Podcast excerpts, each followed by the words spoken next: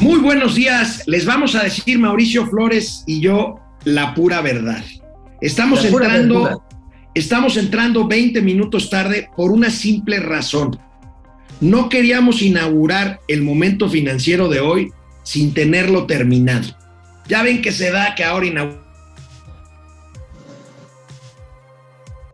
Sí, se nos trabó pero bueno, este es el problema que hay. Uno dice, ya lo terminé, y la verdad no lo hemos terminado.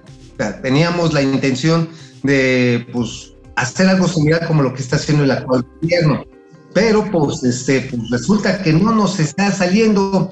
Pero bueno, en fin, hoy, hoy, hoy es la inauguración de Dos Bocas. Dice mi Alex que es la farsa más grande del mundo. No, ya no quita lo que es una farsa. Es una maquetota, eso sí. Lo que sí es, saben que, además de que les vamos a platicar de esto, les vamos a platicar de varios temas bien chistosos, porque ¿qué creen? El presidente voló hoy a las 8.40 hacia Villahermosa, a la inauguración. Pero ¿qué creen? No salió del IFA, salió de la ICM con todo y el desmadre que trae, con todo y el desmadre que trae este aeropuerto. Pero bueno, miren, aquí ya sabemos, como dice mi quísimo Alex, es viernes y los mercados lo saben, y bueno, bueno, varias pero además de los mercados, ¿saben quién sí lo sabe? Lo saben, lo saben todos los chairos. Esto sí es una cosa de esas que uno dice, ay, güey, ¿qué es lo que está pasando? Miren, aquí les va la pura verdura. Así aquí les va para que la sientan con mucho, mucho, mucho gusto. Resulta también que vamos a abordar estos temas que no están gustando mucho. Híjoles, la pinche inflación la inflación es un desmadrito que nos trae bien apretado el zapato y por supuesto los gatelazos, los únicos, los inigualables, los que son una maravilla de Lo vamos a ver. vámonos a Momento Financiero. Esto es Momento Financiero. El espacio en el que todos podemos hablar. Balanza comercial. Inflación. Evaluación. Tasas de interés. Momento Financiero. El análisis económico más claro. Objetivo y divertido de Internet. Sin tanto choro. Sí. Y como les gusta. Peladito y a la boca. ¡Órale! ¡Vamos, réjete bien! Momento Financiero. Bueno, ya regresaste, mi queridísimo Alejandro. Otra vez se nos quedó cuajado. Bueno, a ver, ustedes no están para saberlo ni yo para contarlo pero ahí donde está nuestro amigo Alejandro hay un desmadre de corte de electricidad. Ciudad de México, sur de México, la machuchona, la siempre fifí zona sur de la Ciudad de México con apagones. Amigo, está sufriendo ahora sí lo que llamamos los apagones del bienestar y pues se tiene que conectar al siempre eficaz, veloz, inefable servicio de telefonía celular, que para quienes no nos conocen aquí en Chilangolandia, vale madre. Pinche internet y la telefonía en la Ciudad de México es un desmadre todos los días, las 24 horas. ¿O no, mi amigo Alejandro? Eh, bueno, en lo que se conecta nuestro queridísimo amigo Alejandro, pues miren, el el informe de finanzas públicas, este que acaba de entregar la Secretaría de Hacienda, no deja lugar a dudas de lo que nos está pasando con el subsidio, el subsidio a las gasolinas. Este lo entregaron, lo entregaron ayer la Secretaría de Hacienda, se lo estábamos platicando apenas ayer nuestro queridísimo Alejandro y yo, es a mayo, los primeros cinco meses. ¿Y qué creen? Cuatro meses sin recaudar impuestos especiales sobre producción y servicios a los combustibles, como dice aquí esta nota de Economista, en la que puro chilote, puro chilote a las finanzas públicas. Un hueco, Jesús mío, de prácticamente 120 mil millones de pesos que se ha dejado de recaudar por esta parte de los impuestos a los combustibles. Sí, pues evidentemente el objetivo aquí es mantener el subsidio a los combustibles, mantener el subsidio a la energía, al diésel, a las gasolinas, de tal manera, de tal manera de que esto pues limite de alguna manera, limite de alguna manera el crecimiento de los precios. Pero miren, ahí con el tanque fiscal vacío, ¿qué es lo único que está aliviando ahorita las finanzas públicas? Dos, uno, el dinamismo, el dinamismo que se le representa al gobierno a través del aumento extraordinario de los precios del petróleo. ¿eh? Es más, no están ustedes para saberlo ni yo para contárselos, pero resulta que el 63% de, del precio ahorita que tiene está arriba de lo que se había presupuestado. O sea, hay un chingo de lana, pero ese chingo de lana se le está metiendo al subsidio. Por lo tanto, hay un boquete. Ahora, ¿qué es lo que está recuperándose? Oh, sí, señoras y señoras, aumenta 15.4 por Bueno, aquí tenemos, aquí tenemos la nota. A ver, 106 mil millones de pesos, ajá, es lo que se está programando, que son más bien son los recursos que se han dejado de captar. Pero yo les dije 120. ¿Por qué 120 mil?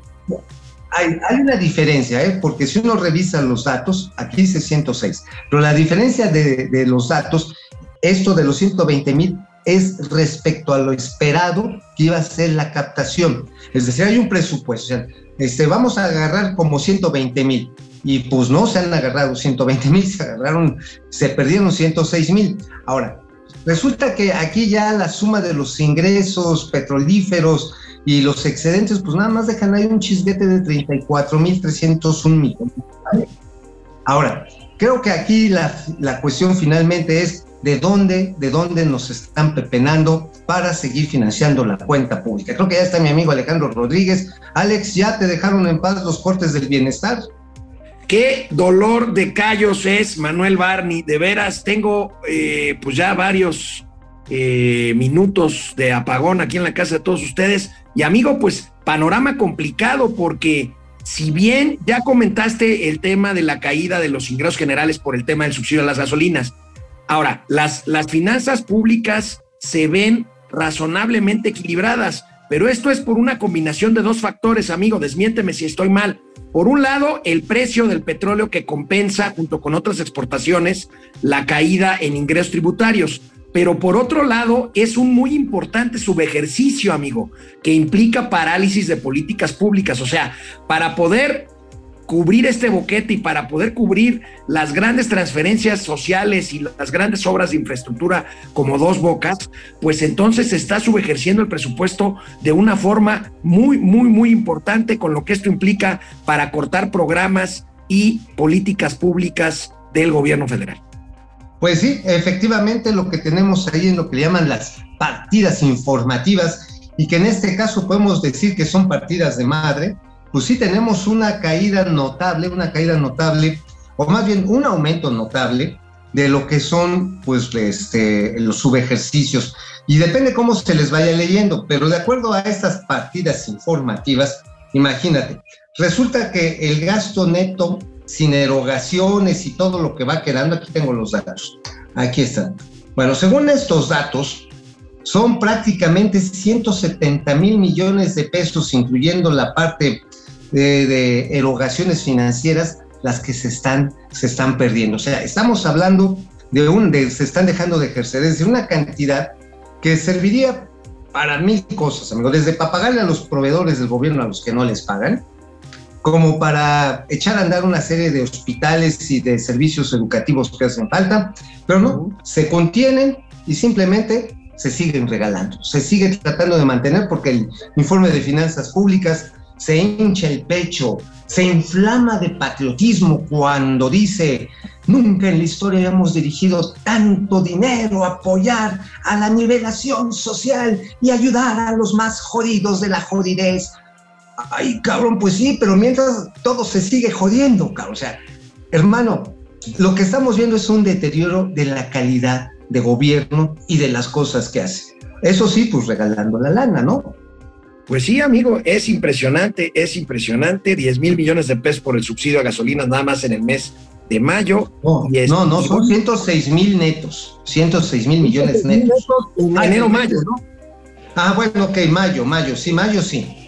Sí, bueno, ahora, ayer prometiste que con este informe comentarías algo de la deuda, amigo. La deuda, 10 y medio billones de pesos, los requerimientos financieros para pago de deuda, y otros compromisos financieros, 13.5 billones de pesos. Ahí está la gráfica. Ahí está, Ahí está, mira, el saldo histórico de requerimientos financieros del sector público, amigo, por los pinches cielos, 13.500, 13.500 millones, millones de pesos. ¿Esto qué quiere decir?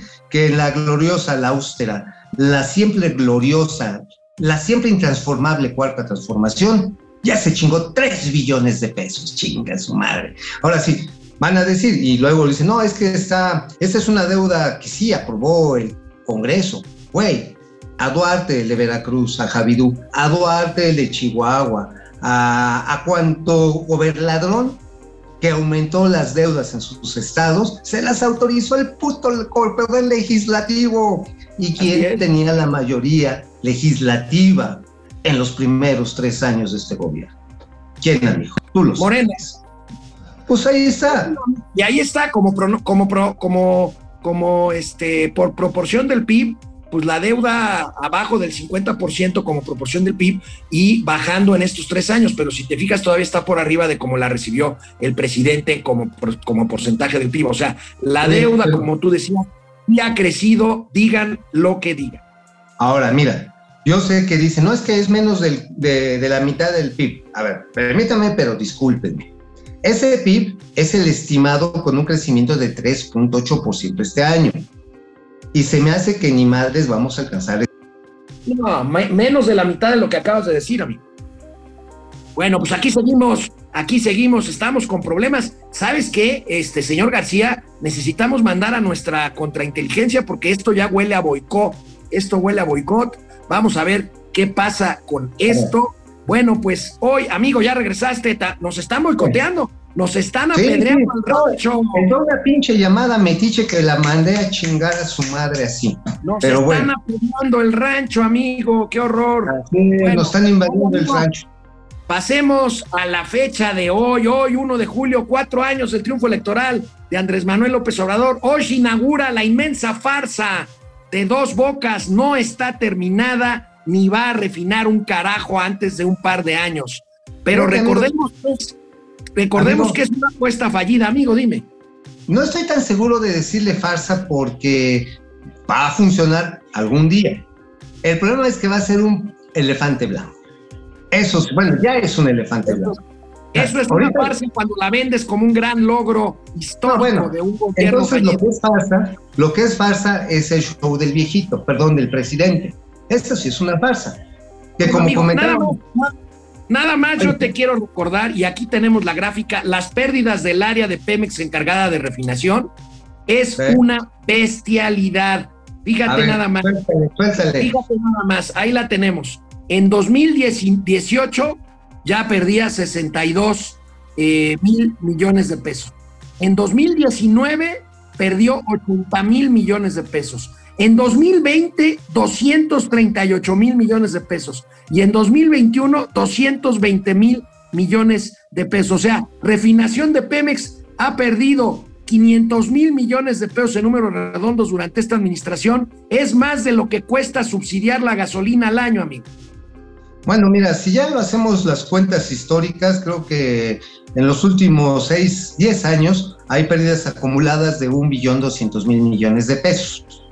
Entonces, este, pues sí, realmente la apuesta aquí del problema de la refinación en México es el suministro. Es más, en, en finanzas públicas, fíjate amigo, es curioso, el reporte este último, el mes de mayo, da a conocer que hay una reducción en la plataforma de producción, una reducción de 3.7% en un año. O sea, aumenta la plataforma de exportación, pero por otro lado, lo que estamos viendo es un problema de que tienes que exportar más para tratar de ganar más lana.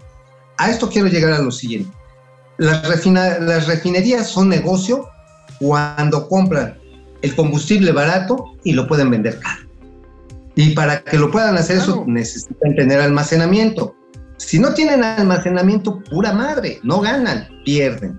Y eso es lo que le ha pasado a Pemex en esta área a lo largo del tiempo, porque estamos muy, muy, muy lejos de tener esta soberanía petrolera para producir combustibles. Nos falta petróleo. Yo sí quiero subrayar en los últimos 10 años lo que tú decías, Pemex ha perdido la friolera de un billón 200 mil millones de pesos por refinar petróleo. Por eso la apuesta ya iba hacia otro lado, pero el presidente de la República, Andrés Manuel López Obrador, terco, obcecado como es, insiste en el tema de refinación. Y suponiendo, sin, con- sin conceder que, re- que dos bocas refinen lo que dice que va a refinar 300, 320 mil, 340 mil este, eh, eh, millones, barriles. ¿cuántos, cuántos barriles? Este, barriles, perdón. 320 mil barriles diarios. Eh, no, no, junto con las otras seis refinerías, no cubre el, el- la necesidad de 800 mil millones, de 800 mil barriles diarios, perdón, para atender la demanda local. Pero mira, esta joya con la que me encontré ayer, amigo, un sucinto documento de la Comisión Reguladora de Energía, donde, ¿qué ¿Qué crees? Apenas anoche, la. Comisión Reguladora de Energía dicta un proyecto de resolución que otorga a Pemex Transformación Industrial el permiso para generar energía eléctrica de la central de la refinería de Dos Bocas, que se iba a inaugurar menos de 12 horas después de emitida esta autorización, amigo. ¡Qué farsa! Oye, ¡Qué farsa! Pues mira, ni siquiera es farsa. Ojalá fuera farsa. Esto es una comedia bufa. O sea, es decir, ya dale, dale, dale la conexión, sí, chinga. Pero ¿qué pasó? Se nos, nos faltaron llevar los chescos, carnal. Oye, este, los hielos, no, pues si ya Pemex ya los licitó 50 millones de bolsas del hielo, bueno, no han llegado. O sea, es una ópera bufa. O sea, la deportación a nivel general, yo nunca la había visto de esa magnitud, ¿eh? O sea, es, es este, brillante. O sea, es como ver una película magnificada de este, del gordo y el flaco. Es como ver una película magnificada de los tres chiflados. Es como ver a Mr. Bean a nivel 4T. cabrón. O sea, es el desastre. Ya te quieres reír del desmadre que traen. Oye, amigo, justamente escribiste en la razón de la refinería de Dos Bocas. Así es, en la refinería de Dos Bocas hablamos de que es básicamente un proyecto, hoy es una inauguración simbólica. Ya nos empezamos a meter un poquito en las tripitas de por qué esta farsa, como tú le llamas, yo le llamo proyecto en ciernes, para que no se oiga tan gacho. Y básicamente quiero empezar con la pregunta que se hace al final. ¿Quién chingaos, quién palomeó, quién dejó entrar a dos proveedores que estaban, bueno, que están, de hecho, no estaban, están eh, en su momento cuando entraron, estaban siendo eh, inhabilitados por la Secretaría de la Función Pública. Me refiero a Grupo Tapia, de Juan Carlos Tapia, por eso es como Juan por su casa, y al- a empresa Grupo Ostotiopaquillos, una empresa que le, que le corresponde al señor Baruch, una empresa de Jalisco.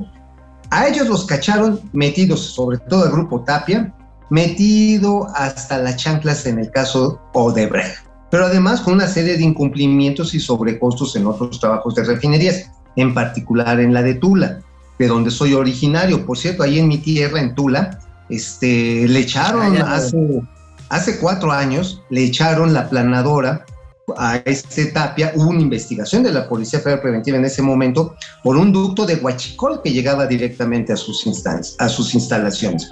Pero bueno, ¿cómo le hizo? Y ahí le platicamos, ¿cómo le hizo Tapia para meterse? Bien pinche fácil, amigo. Resulta que se cambió el nombre a Grupo Constructor Industrial eh, Oil and Gas. Así, bien chingón. ¿Y sabes cómo lo hizo? En, en lugar de, en lugar de construcciones Tapia.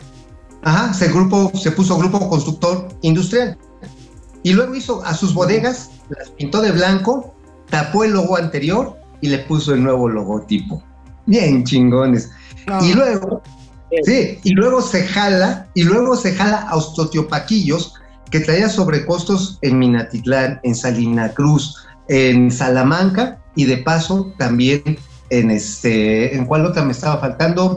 Salir, ah, y en Minati- Minatitlán ya les había dicho, pero también traía broncas con otros servicios de Pemex. Y bueno, pues para pronto, para pronto que lo dejan entrar como Juan por su casa, y otra vez la pregunta, cómo estuvo que dejaron entrar, porque estos güeyes, entre otras cosas, son los llamados fierreros. Y para que me agarres la onda, amigo, lo del fierro.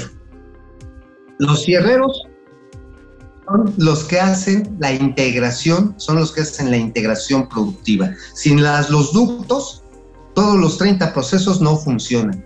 Y esos güeyes fueron las, los que se atrasaron y los que encarecieron buena parte del material. en dos Ahí está, ahí está. Este, están tratando de documentar otras eh, irregularidades en dos bocas. Seguramente lo sabremos tarde o temprano. En el Independiente, ¿qué traes, amigo? En el Independiente, rápidamente, échenle Independiente.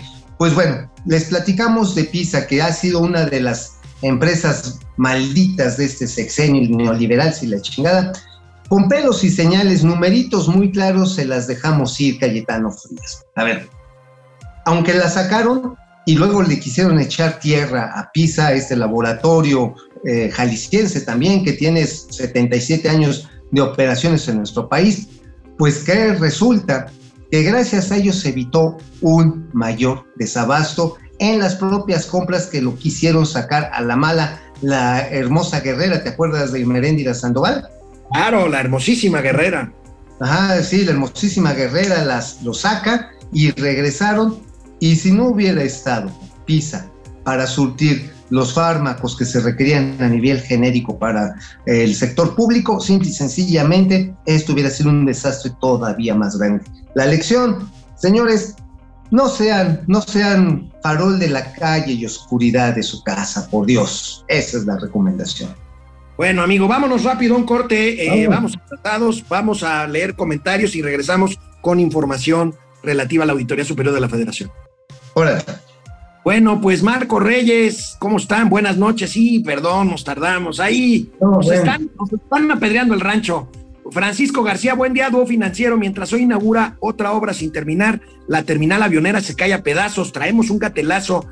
Paco García está infiltrado, ha de ser novio del chaparrito, porque siempre nos spoilea los gatelazos, Mauricio. Sí, ¿verdad? Se me hace que en la mañana dice, mi amor, ¿qué te parece si llevas este gatelazo? Alejandro Méndez, hola, buen día desde Querétaro. Juan José Medina Ordaz, con ánimo, canijos, aquí estamos con todo el ánimo del mundo. Chris Ropa, good morning, good morning, es viernes y la lana lo sabe. Así es, Miguel López, buenos días muchachos, pensé que no iba a haber programa porque andaban en dos bocas con el preciso. No, no, no, no. no, Díaz, Diana Ruiz, Rodríguez Durón, una refinería innecesaria, estoy de acuerdo. Cero inversión en educación, salud y seguridad. no, no estoy tan seguro, no estoy tan seguro que innecesaria la inversión. ¿Sabes qué? Yo creo que se tenía primero, antes de hacer una refinería, arreglar las existentes. Ajá. Y seguramente hubiéramos llegado a la conclusión de que se requería otro tipo de refinerías, como hay las micro refinerías por regiones. Pero bueno, esto que estoy diciendo es una pinche ilusión porque ya no sucedió. Chairo Flores Arellano, León Cabrera Flores, buenos días a todos. George B. Gon, buen día, mi virute y capulina, con mucho respeto, gracias. Igualmente, George. Mazán Mendiola, sospecho que este viernes los simpatizantes de AMLO andarán más insoportables que de costumbre. Pues sí, pues sí, pues sí. bueno, sí, estaban diciendo, estaban diciendo, no, sí, dos bocas va a callar a muchas bocas. Pues yo creo que más bien se van a tener ellos que retacar la boca de bonitos bocados, porque pues, pues van a inaugurar un edificio corporativo el comedor, el centro de control que todavía no controla animales. Y un jardín. Eh, un jardín. Ah, y los tanques de almacenamiento, que son 90.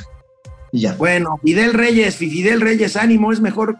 Es otra vez, nos spoilean. No, no, nos están spoileando, advertidos están. José Almazán Mendiola, el AIFA se inauguró en obra con seis vuelos diarios. Ahora que inauguren dos bocas, ¿cuántos litros de gasolina estarán refinando? Cero. Ninguno. Cero. O sea, qué gran día para recordar que México estaba mejor antes de que Morena llegara al gobierno. Abrazo fuerte. Gracias, Jorge Yopigua, damas y caballeros, Arturo Barrera. Es la peor. Que te la den con dos bocas, imagínate. AMLO se va a llevar el mote del encantador de pendejos porque sus seguidores están secreto las mentiras. Ah, José Almazán, hola, ojalá y haya tlayudas en la inauguración de dos bocas. Fue lo único bueno del AIFA. Oye, por cierto, quiero recordar un meme chingón, no sé si lo traes, el de el que subió este el ay, el secretario de, trabajo, este Javier Lozano. ¿No lo subiste? ¿No lo tienes en gatelazos, hermano? No. Ah, ya se le cayó el celular. Bueno, dice, vendo avión con todo y ah, aeropuerto. Todo y aeropuerto, está bueno. este, genial. genial. Fíjate, Pepe Almazán dice que se celebra el Año Nuevo Chairo hoy, 1 de julio.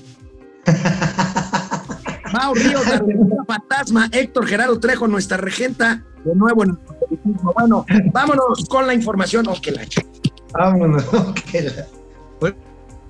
Bueno, amigos, rápidamente, la Auditoría Superior de la Federación presentó ayer su primer reporte de la revisión de la cuenta pública el parcial, 2021. El la, la, primera parte, sí. 2021. Resultado, daño salerario por mil millones de pesos, como lo podemos ver. Veamos cuáles son las dependencias federales y entidades federativas con mayor número de irregularidades detectadas en el gasto 2021, amigo, ahí las tienes. Ay, nada más, vayan viéndolas, vayan viéndolas. Yo aquí no veo ni madres, pero a ver, tú cuáles tienes.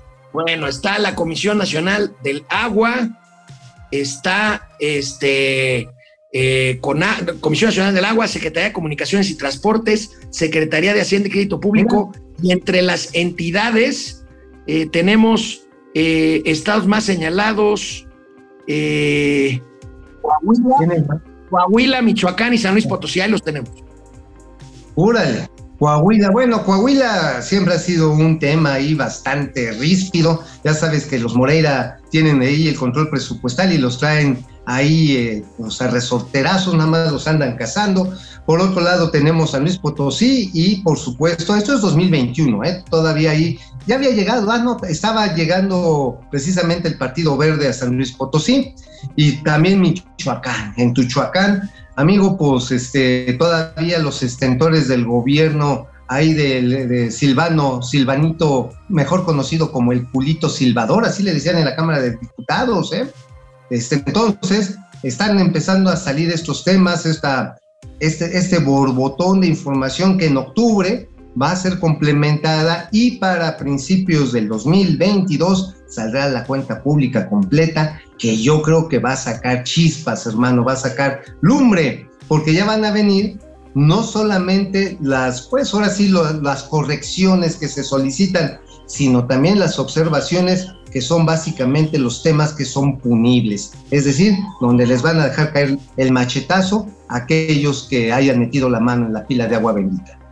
A ver si ahora sí se pule el auditor Arturo este, Colmenares, David Colmenares Páramo, porque este, pues porque la vez pasada, ¿te acuerdas? que reportó eh, lo que significó cancelar Texcoco y al primer manotazo presidencial se le hizo chiquito aquellito y reculó, man. Sí, sí. Sí, se le frunció el asterisco, pero sin embargo, ya después cuando hicieron la segunda revisión, dijo, bueno, bueno, bueno, pues sí, pero siguen siendo 333 mil millones de paros. Y así se pues quedó, ¿eh? Sí, pero el PRI robó más. Bueno, amigo, terminó ayer el primer semestre del año, el peor para el mercado Nasdaq en Nueva York desde 1970.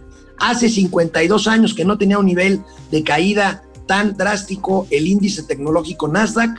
Y bueno, eh, Dow Jones no se quedó atrás, ni la Bolsa Mexicana de Valores.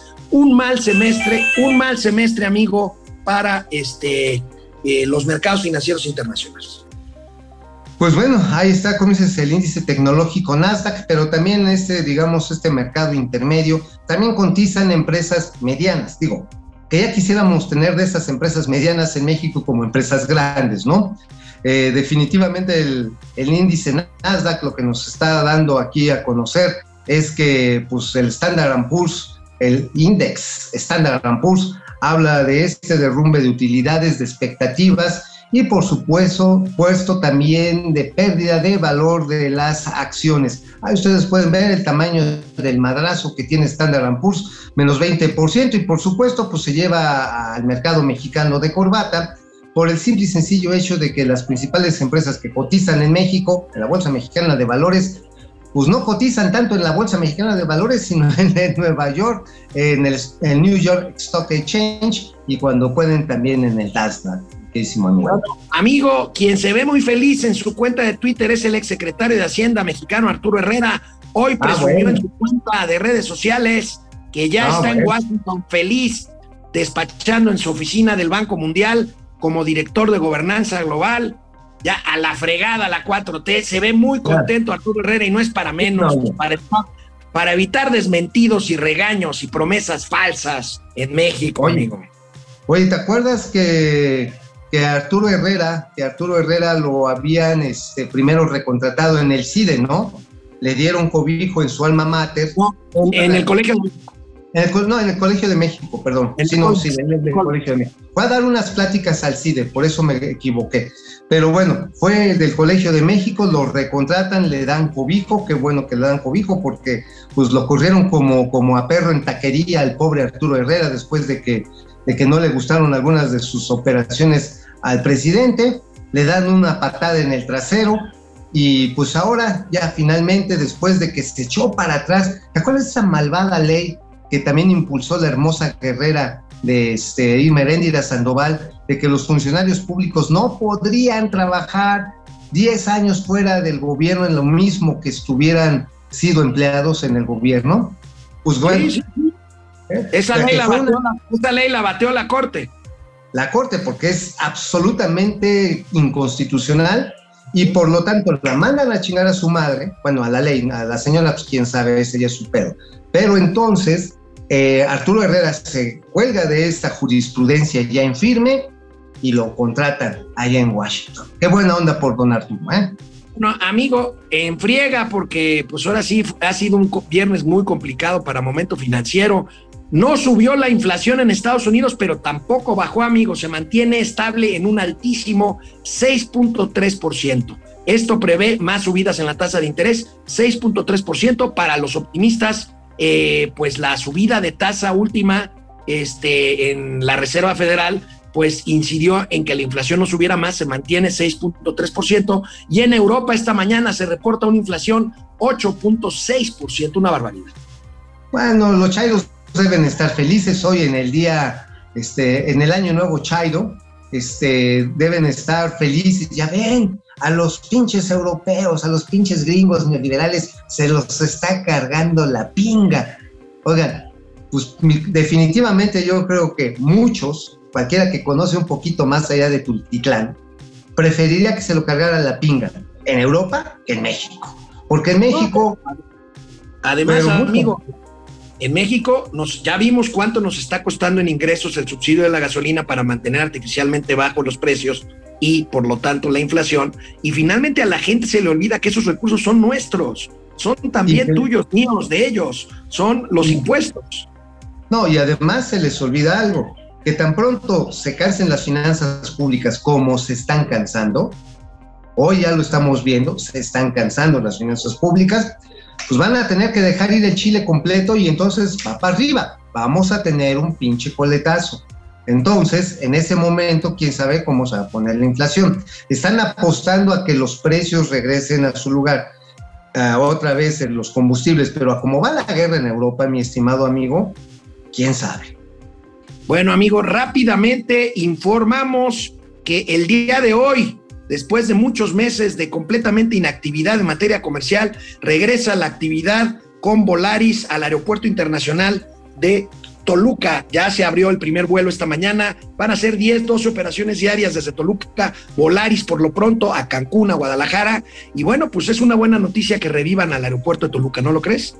Y muy buena noticia porque sabes que este es parte de este llamado sistema metropolitano de aeropuertos que pues, están ten- intentando echar a andar con este con Santa Fantasía y con el Aeropuerto Internacional de la Ciudad de México, que es un cagadero ahorita. O sea, nunca había visto este nivel de, de desorden al interior de una administración aeroportuaria.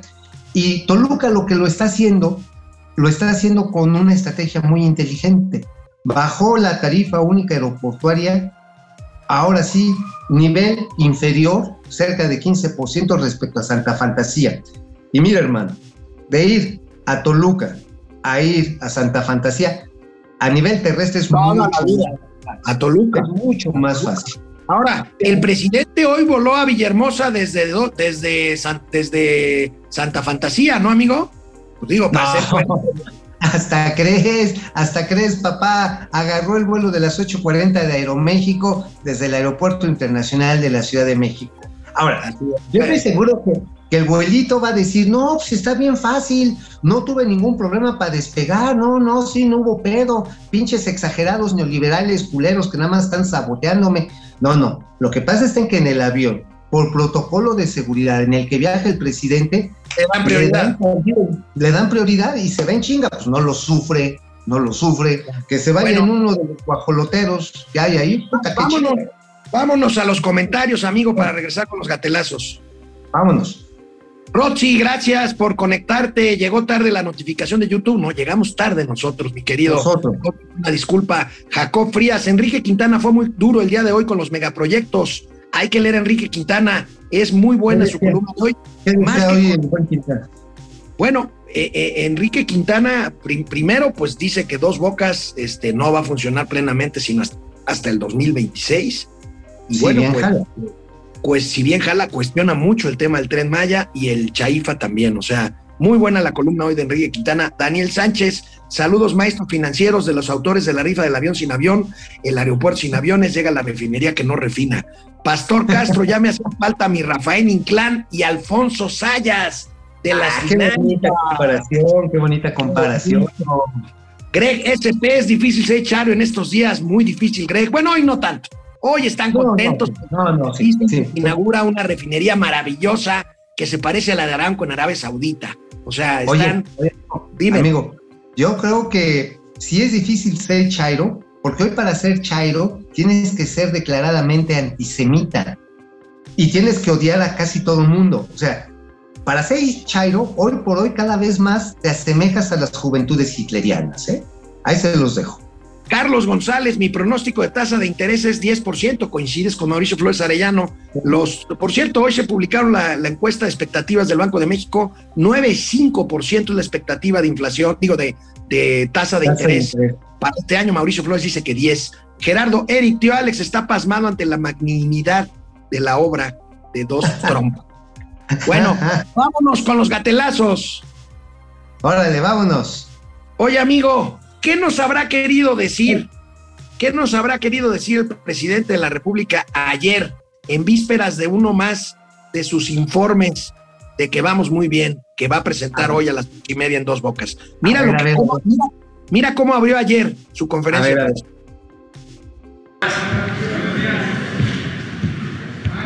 a. Ánimo.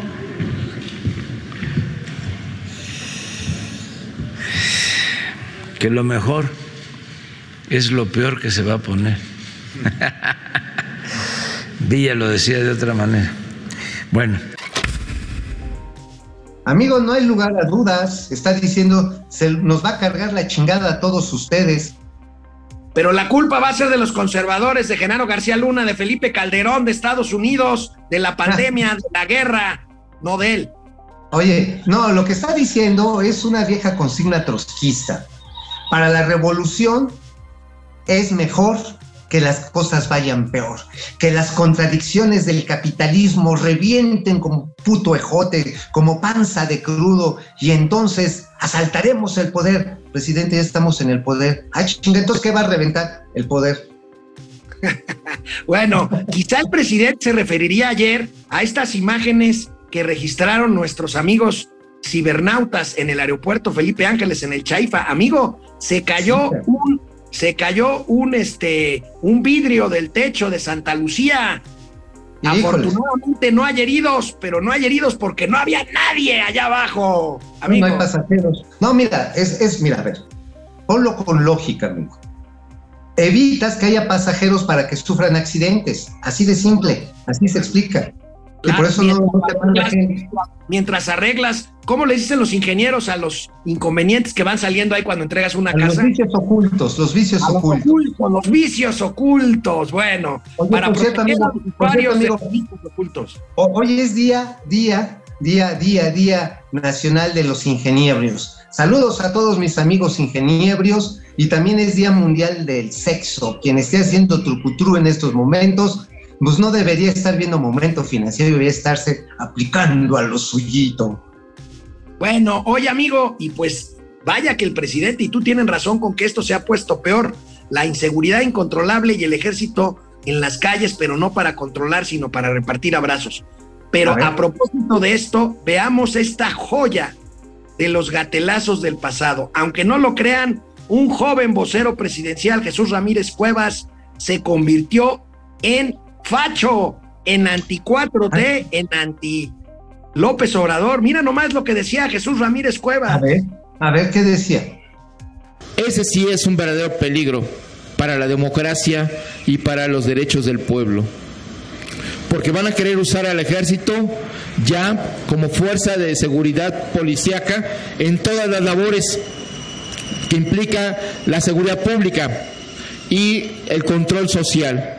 Eso tiene un nombre, se llama dictadura con el pretexto de la migración, con el pretexto de la inseguridad y el terrorismo para acabar con las libertades y los derechos de los ciudadanos.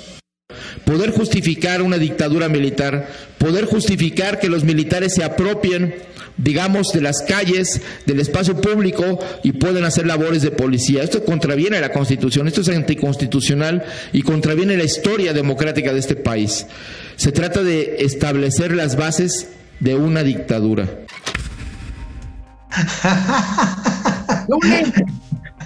Oye, amigo, ¿qué vamos a hacer la próxima vez que ponga un tuit sobre seguridad pública y la política del presidente López Obrador de darle todo el control al ejército, incluyendo la Guardia Nacional?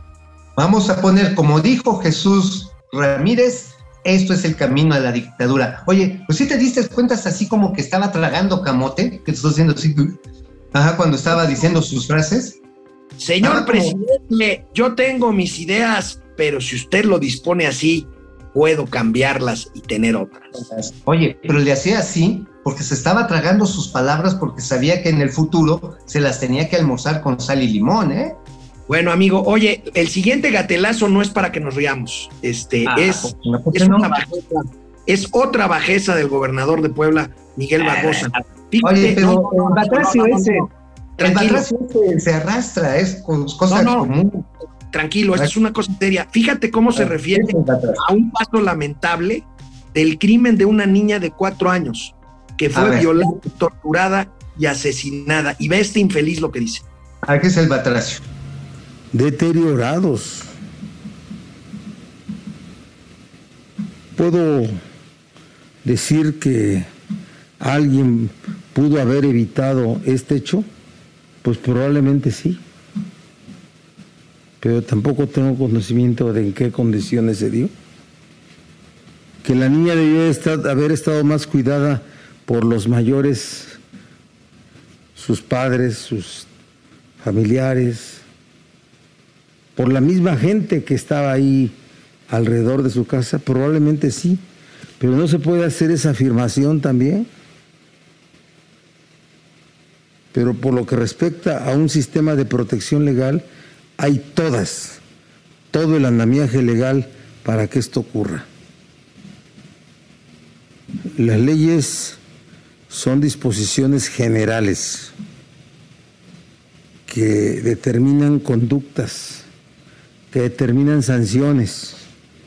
Y la ley no es, no es omisa respecto a hechos de esta naturaleza, ¿verdad? Lo sanciona con toda severidad y ya queda a un sistema de aplicación de la ley muchas cosas. Pero por eso pues todos tenemos que ser una sociedad que nos cuidemos entre nosotros mismos. Que nos cuidemos entre nosotros mismos. La ley no te va a cuidar. Pues, bueno, ahí vimos ahora- al batracio, ahí vimos al batracio justificándolo. Ahora resulta que matan a una niña y la culpa es de todos, menos de la responsabilidad del Estado mexicano por propiciar seguridad. Bueno, ni siquiera le echa la culpa al delincuente, Ni siquiera. ni siquiera. Ahí, ahí hay un culpable muy claro, es el pinche delincuente. A este asesino violador, ese es el culpable. Bueno, amigo, el gatelazo internacional ya está chocheando Joe Biden. Pues sí, ¿qué edad tiene Oh, Joe Biden? no, mi, viejito, no, pues ya tiene todos, cabrón. Creo que tiene como 80 y- 85 mil. Ya tiene la misma edad de lo que se fundó México. No. Mil millones de Biden. años. Eh, sí, ya. Está muy bien. A ver, a ver, ¿qué dice nuestro viejito, cabeza de algodón? Tú. We got the telephone. He suggested we call the leader of of Switzerland. Switzerland. My good, my goodness, I'm I'm getting really anxious here about expanding NATO. Of Sweden. And what happened was we got on the phone and she asked if she could come the next day to want to talk about joining NATO.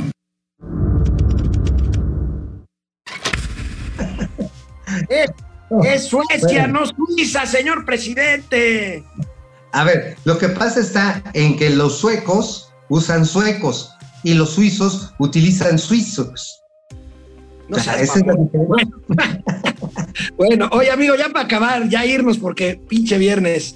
hemos estado hablando de la tía Tatis. Aquí un cartón de la funcionaria combatiendo la corrupción. Ya ves que decíamos que está preocupada.